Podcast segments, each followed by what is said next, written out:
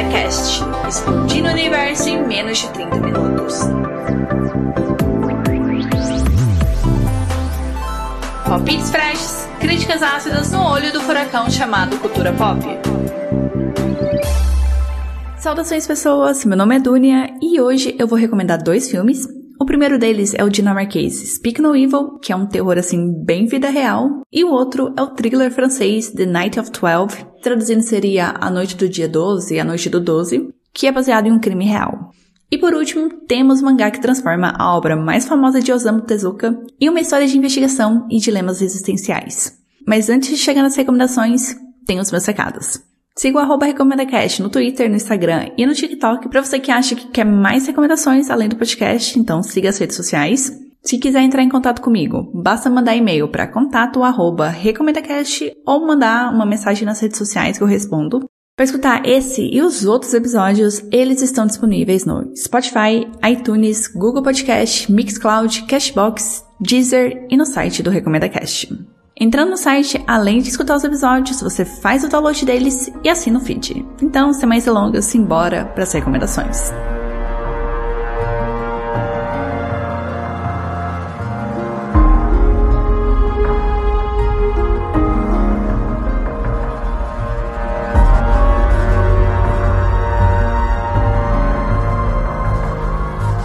Lembra quando seus pais te alertavam? Ah, não conversa com estranhos, não aceite nada de estranhos? Bom, parece que esse provérbio ainda não chegou na Europa porque Speak No Evil mostra de uma maneira muito incômoda porque não se deve confiar em estranhos, né? Por que, esse provérbio é real? Dear Louise, Björn and Agnes, how are you? We were just talking the other day how nice it was spending time with you this summer. We would love to invite you to come to visit us.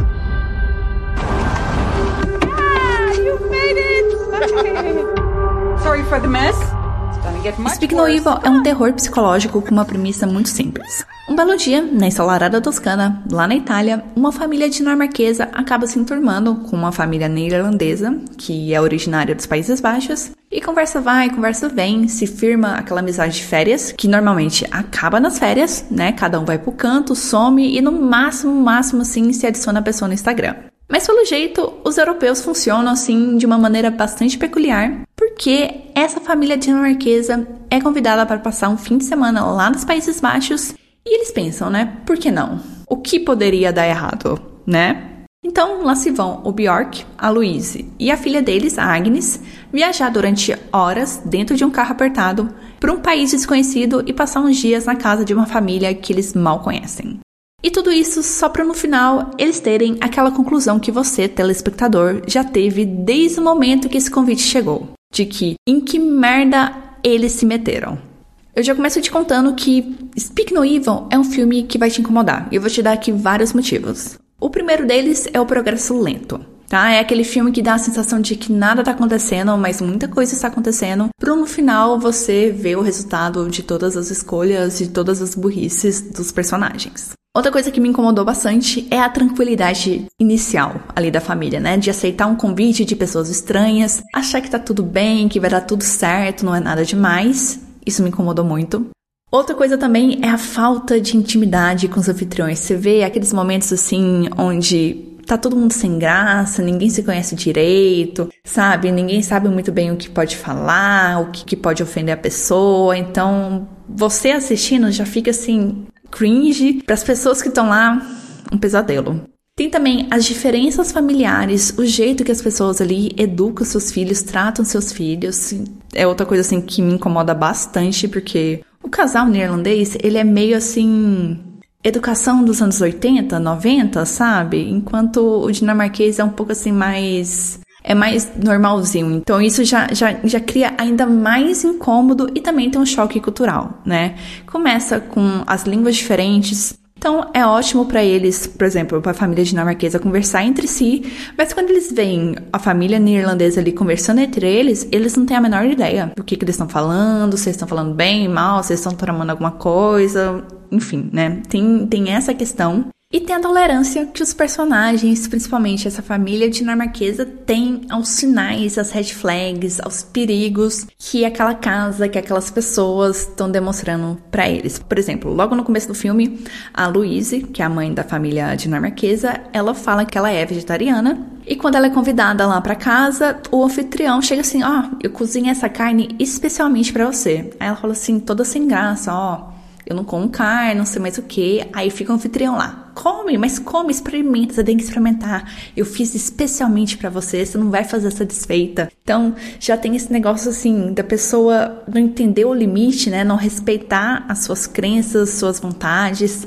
Também tem a forçação de barra, o exagero, por exemplo. Os anfitriões lá convidam eles para sair para jantar, vão num lugar muito esquisito, sabe? No meio do nada, tava parecendo que eles estavam sendo sequestrados. Chega lá, restaurante vazio, eles pedem um monte de comida. No final das contas, o anfitrião chega assim: então, paga aí pra gente, né? Eu esqueci minha carteira, desculpa, foi mal, você pode pagar pra gente? Sabe, é uma situação totalmente constrangedora com pessoas que você conhece, que você é amiga, parente, tudo. Imagina com pessoas que você mal conhece. Também tem outra coisa assim que eu acho intolerável nesse filme, mas acontece demais, é essa questão de dar uma nova chance. Acontece umas merda muito estranha na casa, a mãe quer ir embora imediatamente, o pai fala assim: "Não, calma, calma, vamos dar uma nova chance, não vamos fazer essa desfeita, porque pega mal, não sei mais o que, sabe? Você fica assim, gente, só sai dessa casa, só vai embora. Não custa nada, só não falar mais com essas pessoas. Então tudo isso começa a incomodar, o filme vai crescendo em cima disso, sabe? Você fica sentindo mal com o que você tá assistindo, pra chegar no terror. O que aterroriza em Speak No Evil é uma coisa assim muito gigante e muito real. Não é jumpscare, é a hostilidade inesperada que aquela casa e aquelas pessoas emanam. Sabe? Porque é uma família, é um pai, uma mãe e uma criança, mas mesmo assim você vê essas situações constrangedoras, a negação do pai dinamarquês lá diante da situação. Ah, não tem nada de errado. Não, tá tudo errado ali, tá tudo muito estranho. E essa tolerância com altruísmo de não querer desagradar, de não querer chatear os outros, entrega um final inesperado, carregado de choque e culpa. Então eu falo assim: o filme é lento, eu avisei, vai te incomodar, mas vale a pena você insistir. Porque o final é construído a partir de todas as situações constrangedoras, incômodas que eu listei para vocês. Esse bloco vai ser super curto, porque eu não tenho muita coisa para falar, senão começa a dar spoiler. Então, quais são as outras informações que você precisa saber sobre Speak No Evil?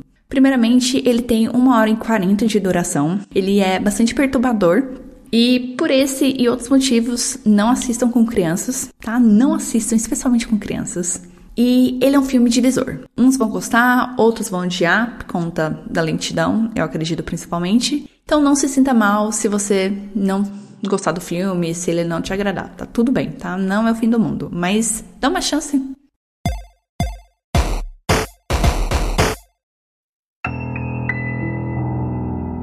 Você gosta de filmes investigativos baseados em fatos reais, como o sul-coreano Memórias de um Assassino, essa indicação aqui é perfeita para você. The Night of the Twelves começa entregando dois spoilers: que 20% dos crimes na França acabam sem solução e que todo detetive tem um caso que vai assombrá-lo pelo resto da vida. Para o detetive Johan, esse caso é o assassinato da Clara Royer. Vous faisiez quoi dans la nuit du 12 octobre Clara avait des ennuis Elle tombait facilement amoureuse. Elle voulait toujours que je sorte le grand jeu, elle faisait la princesse. Qual é a sinopse do filme? Ele é baseado numa história real, como eu já disse antes, que aconteceu em Paris, mas aqui no caso se passa no interior da França. E na noite de 12 de outubro, quando o esquadrão da polícia de Grenoble, enfim, não vou tentar pronunciar essa palavra, tá comemorando a aposentadoria do seu capitão. E a jovem Clara estava saindo da casa de uns amigos, indo para casa, quando é abordada por um estranho mascarado no meio de uma praça que joga gasolina nela e taca fogo. Simplesmente assim. A Clara é queimada viva enquanto tenta se salvar. Uma cena assim pavorosa, tá? Eu fui pega assim totalmente surpresa com isso. Eu não tava esperando isso porque foi tão do nada. E esse é o primeiro caso que o agora capitão e detetive Johan deve comandar junto com o detetive das antigas Massot, e essa investigação é conduzida para levar o Johan a questionar as causas sociais e comportamentais por trás do assassinato da Clara. A noite do dia 12 tem aquela dinâmica clássica de histórias de detetive, onde você tem investigação, interrogatórios, a dupla de detetives, onde cada um, assim, é quase o oposto um do outro. Aqui a gente tem o jovem e inabalável Johan, que tem todo um futuro profissional pela frente, fazendo oposição ao Marcel, que é um velho gastado, bronco, agressivo e sem paciência, também temos a apresentação dos dilemas pessoais desses detetives. O Johan é orcaholic, solitário, o Marcel tá passando por um divórcio, e como essas situações impactam a investigação, porque por conta de não ter família, de não ter assim um hobby, muita coisa para fazer, o Johan vai se afundando no caso, enquanto o Marcel usa um dos suspeitos como válvula de escape para extravasar a raiva de ter sido trocado pela esposa. E com isso, a gente vê eles sendo devorados pelo mistério, principalmente Johan, onde tem uma cena que abre o filme e ela acaba se repetindo ao longo da narrativa, que é ele pedalando numa pista circular de bicicleta, sabe? Demonstrando como ele se sente com esse caso, que ele não sai do lugar, né? Ele anda, anda, anda, tá andando em círculos, ele não tá saindo do lugar, né? E você entende isso, porque é o primeiro caso dele como capitão e o filme já te deu spoiler que é um caso sem solução, sabe? A gente sabe disso e ele não sabe, mas conforme o tempo passa e a investigação vai ocorrendo, ele começa a entender o tanto que é difícil achar a solução para esse caso. E também tem a simbologia desse assassinato. A Clara foi queimada viva. Isso traz aquela referência da Idade Média, onde eles pegavam as mulheres e queimavam elas por considerarem elas bruxas, né? O medo da mulher que vai conquistando poder. Também a ideia de ser um julgamento, uma sentença, né? Que o assassino se achou no direito de julgar e condenar a Clara e por isso ele a queimou viva. E conforme os detalhes da vida da Clara vão aparecendo, você vai entendendo ainda mais essa ideia de julgamento, de sentença, de ah, isso tá acontecendo com você em consequência de uma coisa que você fez. Porque você acaba descobrindo que a Clara teve vários parceiros e cada um resultou em uma mágoa. Para um, ela era descartável, tanto faz, tanto fez. O outro, olha isso, gente, olha isso. O outro ficou assim super raivoso porque a Clara terminou com ele, que ele decidiu compor uma música sobre como ele gostaria de queimá-la. Olha isso, coincidências? Não sei. Mas quando isso é descoberto, dá muita ideia de que ou o cara é assassino ou o assassino usou essa música como inspiração para fazer o que ele fez com a Clara. E sem falar no stalker e no cara obcecado que ela tinha que lidar e agora é problema da polícia. Então, essa busca pelos suspeitos, por esses vários suspeitos, escancara a culpabilização da vítima, onde a própria polícia, que deveria zelar pela vítima, pelos familiares das vítimas e trazer justiça para elas e prender o assassino, condena a Clara por ter tantos parceiros. Do tipo, ah, tá vendo? Ela pediu por isso. Quem mandou ser promíscua? Isso que dá. Tá vendo? Se comporte, meninas. Se comporte para não acabar como ela. Só que indo contra essa maioria da polícia, o detetive chega numa conclusão assim que engloba muito bem o cerne do filme, né? O que o filme quer te passar, que é todos aqueles homens que eles interrogaram poderiam ter matado ela. Todos ali têm uma motivação suficiente para cometer esse crime passional de perseguir uma menina, jogar gasolina nela e depois botar fogo e ficar de bem com a vida.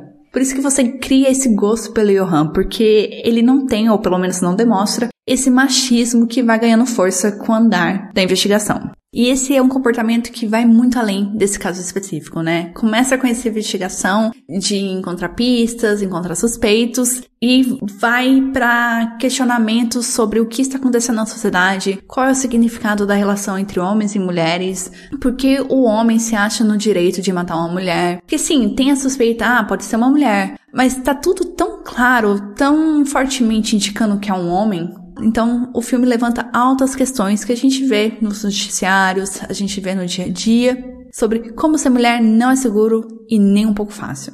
Para encerrar esse bloco, informações importantes que você precisa saber sobre A Noite dos Doze. Ele é um filme de quase duas horas de duração. Ele tá em francês, porque é um filme francês. E é um filme chocante de várias maneiras. Não só pelo assassinato, mas pelas coisas que você ouve ao longo da história que você vê assim, nossa, Poderia ser ficção, mas não é, sabe? Eu com certeza ouviria uma pessoa falando isso.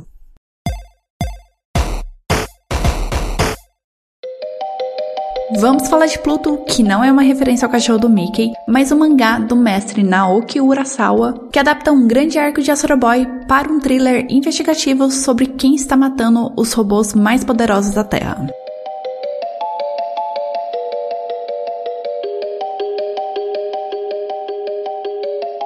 Começa quando o robô de proteção florestal Mont Blanc é encontrado morto, todo despedaçado na Suíça. Isso gera um choque muito grande, primeiro, porque ele era um robô muito querido, e segundo, ele era um dos sete grandes robôs da humanidade. Então não era qualquer um que podia chegar e matar ele. O detetive alemão Gesicht, que também compõe essa nata dos sete robôs mais poderosos da Terra, é mandado para investigar. E uma coisa curiosa que é encontrada na cena do crime são dois galhos fincados próximo à cabeça do Mont Blanc, dando a ideia de chifres. O assassino acaba fazendo outras vítimas e percebe que ele está visando os grandes robôs e grandes nomes ligados à sociedade dos robôs, como cientistas e ativistas. E esse assassino sempre coloca chifres no corpo das vítimas. Então o detetive Gesicht alerta os outros cinco grandes robôs enquanto tenta desvendar a identidade do assassino e ainda precisa lidar com pesadelos e lapsos de memória. Eu quero começar aqui dando um contexto dessa releitura. Você não precisa ter lido ou assistido Astro Boy. Se você conhece a fisionomia da Astro Boy, já é o suficiente. O que você precisa saber é que aqui na história ele não é tratado como Astro Boy, mas sim Atom e que outras referências a pessoas próximas dele vão aparecer, tipo o cientista que criou, os outros robôs são referências a um arco específico de Astro Boy. Então o Urasawa pega essa base de personagens para construir sua própria história. Uma coisa importante que você precisa saber é que Pluto faz referência à invasão do Iraque pelos Estados Unidos lá em 2003 e é um plot muito importante para a história. Ele é meio que justifica a criação dos sete grandes robôs da humanidade, porque eles foram criados para lutar essa guerra que começou com, ah, vamos invadir porque o país tem armas de destruição em massa. Aqui no caso eram robôs de destruição em massa. E também tinha um rolê de, ah, eles estão ferindo os direitos dos robôs. Então, os Estados Unidos, aqui na história, invade a Pérsia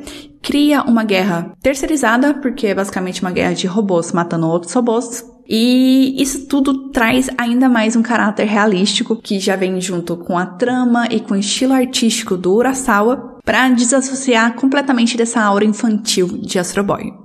Como toda boa ficção científica, né, Pluto tem o clássico dilema homem versus máquina, onde você vê ser questionado a definição de ser humano e do seu lugar no mundo, a busca pela perfeição que é concretizada com a criação dos robôs, que chegou num ponto ali na história que eles são idênticos aos humanos, que é impossível de diferenciar. Você vê os modelos mais antigos, eles parecem mais com aqueles robôs clássicos, né, tipo Jetsons ou qualquer ficção dos anos 80, 90, mas aqui a a humanidade chegou num ponto onde os robôs choram, se alimentam, por mais que eles não precisam, mas eles simulam o ato de alimentar. Eles conseguem mimetizar noções e sentimentos como sorte, inspiração artística, ter família, amar, odiar, sentir tristeza, sentir esperança. Mas os robôs, eles são castrados de duas maneiras. Eles são subservientes aos humanos, eles precisam seguir ordens e eles não podem ferir, matar os humanos. Só que houve um caso, uma exceção, que continua assim sem explicação, de um robô que foi capaz de matar o humano. E quando foi feita a análise lá no processador dele, na CPU, qualquer coisa na parte hardware dele, viu que não tinha nenhum erro, mas alguma coisa ali inexplicável permitiu que ele fosse capaz de superar essa programação de segurança. E isso cria toda uma confusão sobre o caso que o Gesicht está investigando, já que, para matar um dos sete grandes robôs, precisa ser um robô, mas ao mesmo tempo esse robô não poderia ter matado os humanos que ele matou, então com o que, que estamos lidando aqui? Né, gera muito essas dúvidas. Será que é outro caso de um robô que superou essa programação de segurança e está conseguindo matar os humanos? Ou será que é uma coisa diferente? Então você vai ver na construção de universo de Pluto consequências boas e ruins dessa convivência de humanos e robôs. E eu acho assim muito fantástico. Eu tava com muito medo de trazer esse mangá para recomendar, porque essa história é muito incrível. Ela é de 2003, mas ela continua sendo tão atual porque você vê os robôs lidando com grupos de supremacia humana, com preconceito, mas também eles conseguiram avanços para eles porque eles têm leis de proteção, tipo direitos humanos, só que direitos dos robôs. É muito além de uma simples investigação de assassinato. A história consegue englobar muita coisa ali sobre a sociedade, sobre o convívio de humanos e robôs, sobre o desenvolvimento de sentimentos por parte dos robôs. É uma coisa assim incrível e como esses robôs são tão incríveis, você entende por que, que outros robôs e as pessoas expressam a dor do luto e da perda desses grandes robôs que acabam morrendo. Porque não é simplesmente fazer de novo, sabe? Tipo o Monte Blanc, ele foi todo despedaçado, é só juntar de novo, ligar e vai dar tudo certo. Não, não é isso. O entendimento dos robôs nessa sociedade já tá tão avançado que quando o robô morre, é meio que a morte da alma, sabe? É como um ser humano morrer. Você pode até ligar de novo, fazer outro igual, mas não vai ser o mesmo. A alma desse robô morreu. E o autor é muito sagaz, porque são os robôs que são os condutores da história. A gente vê toda a história pelo olhar desses robôs, principalmente do Gesicht, mas também dos outros seis grandes robôs da humanidade. E é muito fácil criar ela emocional com eles, porque muitas vezes eles são mais humanos do que os próprios humanos. Por exemplo, tem o Epsilon, que ele é um robô pacifista. Ele foi o único robô que se negou a lutar nessa guerra de invasão sendo que ele é o robô mais poderoso da Terra. Ele usa energia solar ali, um negócio assim muito específico, que faz ele ter muito poder, ser muito destrutivo. Ele poderia acabar com a guerra ali em segundos, mas ele se recusou a lutar. E ele acabou ganhando muito descrédito dos humanos, porque, ah, você é uma arma de guerra e não quer lutar, né? Que piada, um robô pacifista. Tem outro robô que ele é uma arma de guerra, sabe? O corpo dele é todo modificado para ser altamente destrutivo. E ele não quer essa vida, sabe? Ele acaba indo trabalhar para um compositor num lugar isolado ali da Escócia. Ele precisa esconder o corpo dele, esconder as armas dele, porque é too much. E ele fala ali pro patrão dele que ele quer deixar de ser visto como uma arma e aprender música. E você vê ao longo desses dois ou três capítulos que é focado nele, como ele começa a desenvolver um senso musical. Tem também o Atom, que é o Astro Boy, que é uma criança que nasce já com um grande peso nas costas, que é de substituir outra criança. E eu não posso deixar de falar do protagonista, né? O Gesicht, que é atormentado com pesadelos, com lembranças, com memórias que não são dele. O trabalho acaba exigindo muitas coisas assim além da conta para ele, porque ele precisa lidar com pessoas que não gostam de robôs, por mais que ele seja uma autoridade, ele vai sofrer esse preconceito, ele tá correndo perigo, porque como eu disse, tem grupos supremacistas, tem gente que são, tem pessoas contra robôs, contra o que os robôs andam conquistando nos últimos anos, e também tem toda a crise existencial, né? Que esse assassino acaba despertando nesses robôs, porque eles foram construídos para a guerra, a guerra acabou, eles estão tentando conquistar um lugar na sociedade, e vem todas essas perguntas de que será que os robôs um dia vão alcançar os humanos? Essa perfeição que compõe os robôs acabam prejudicando eles porque os humanos só são humanos porque eles são imperfeitos. Então, e os robôs que são criados para serem perfeitos, eles não vão conseguir mimetizar a imperfeição. Talvez o que mais chegou perto, que foi um robô que conseguiu burlar a programação dele e matar uma pessoa. Então, assim, várias perguntas existenciais, crises existenciais, para você, assim, ficar viajando na maionese.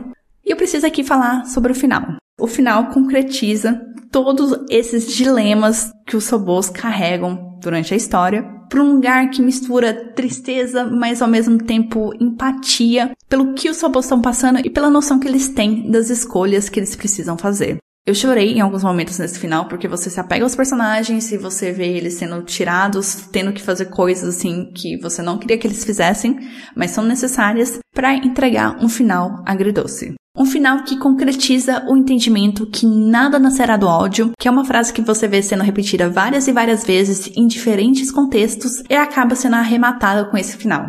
Para encerrar o bloco, informações importantes que você precisa saber sobre Pluto. Ele foi finalizado em 65 capítulos, o que compõe oito volumes que já foram publicados no Brasil pela Panini, e em 2023, vulgo esse ano, vai sair uma adaptação para anime pela Netflix.